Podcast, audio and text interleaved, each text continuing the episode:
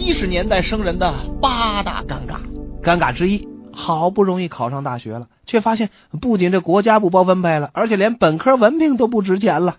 尴尬二，千辛万苦的进了党政机关、企事业单位，正赶上人家下岗，新人又怎么了？尴尬之三，九七年全国取消福利分房，那个时候七十年代出生的人刚刚参加工作呀。尴尬四，小时候受到教育说要做个诚实的孩子，成年后却不得不抽假烟、喝假酒、说假话，上了拿假文凭人的当，在假发票上签了字。最糟糕的是，看场足球都是假球。尴尬之五，计划经济的教育绝对抹杀个性，谁要和别人不一样，不仅老师不答应，同学也不放过啊。然而时过境迁，社会却需要有个性的青年一代。唉，素质教育吗？尴尬六，一看到现在高考，心里就堵得慌，又是警察开道，又是休息室伺候，真是今非昔比呀。此外，当年无人过问的成长的烦恼，如今成为正儿八经的事儿，放在学生的身上。而那时严加禁止的早恋追星，现在也很宽容的正确引导了。尴尬之七，美好的生活属于谁呢？二十年前属于我，属于你，属于八十年代的新一辈。二十年之后，一九八零年代的初生牛犊不怕虎啊，谁都没把七十年代出生的人放在眼里。七十年代生人的八大尴尬，尴尬八。七十年代出生的人，在六十年代人眼里是叛逆的一代，而在八十年代人眼里，他们和四五六十年代的人一样，通通落伍。唉，出生在一个讲理想的年代，却不得不生活在一个重现实的年代，这就是这一代人最大的尴尬吧。节目的最后，呃，我把这首郑智化的《年轻时代》献给所有生于七十年代的朋友们，看看你找到属于自己的生活。小外甥啊，这是我新找的照片，好看吗？嗯，好看。九十多岁的老头子愣能给照成这样，摄影师技术真不错。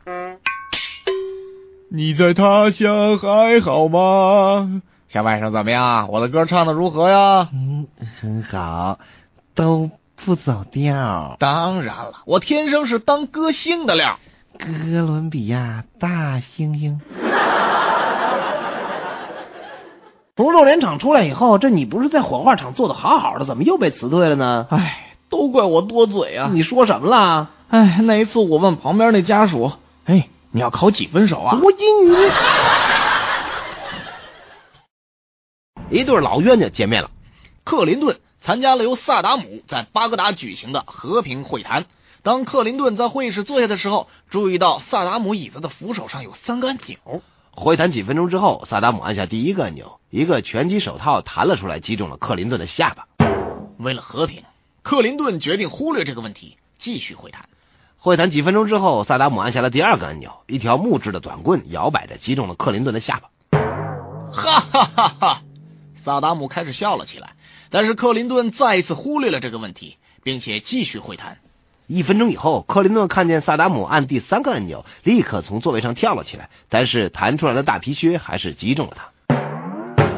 克林顿受够了，决定回国。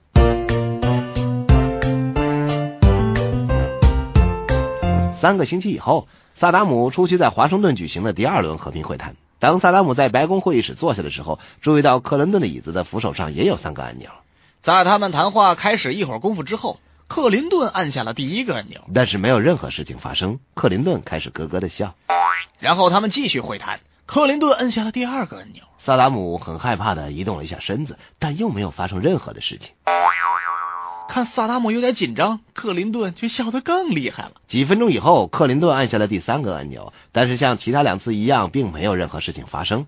萨达姆受够了，站起来说：“难道除了开玩笑之外就没有别的事情了吗？我要回巴格达了。”克林顿回答说：“什么巴格达？” 鲁林涛有一辆上世纪八十年代买的二手老爷走私车，开了几十年。现在这辆车整个车身上生满了铁锈，水箱没有盖子，蒸汽直往外喷，车棚子更早就没有了，每天喷出黑压压的黑气。嘿呦嘿呦嘿呦嘿呦。一次，他开车去办事儿，开到半途中想上厕所，于是把车停靠在了路边，对一个坐在路边穿着破烂的流浪汉说道：“哎，我上个厕所去啊，三分钟以后回来，帮我开下车。”“好吧，先生。”嘿咻嘿咻嘿咻。陆林堂上完厕所，来到路边找流浪汉取走他那辆车。哎呀，太谢谢你帮我看车了！你要给你多少酬劳的？呃，这么着吧，五百块。什么？五百块？你这简直是抢劫！我才让你看三分钟。先生，这不是时间的问题，而是关系到本人面子的问题。过路的人都以为这破车是我的。记得有一次我正开车呢，看见你在马路上飞快的奔跑，锻炼身体，保持健康的状态。可是你跑太快了，汗流浃背。我正纳闷呢，你这锻炼身体也不至于跑这么快吧？难道老陆你连这都是为什么都不知道？这这不知道啊！亏你开了这么多年车了，马路上最低限速是每小时二十公里，我要是跑慢了，就跟违反交通规则了。陆林涛年轻的时候。曾经在超市里做过导购，勤工俭学。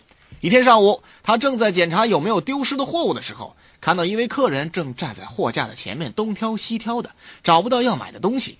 先生，有什么需要我帮忙的吗？啊，呃，我想买半条带鱼，行吗？哎呀，先生，对不起，我们这里只能买整条带鱼啊。我就要买半条，你必须要卖我。呃，先生，对不起，必须卖。呃，好吧，那我请示一下我们经理好了。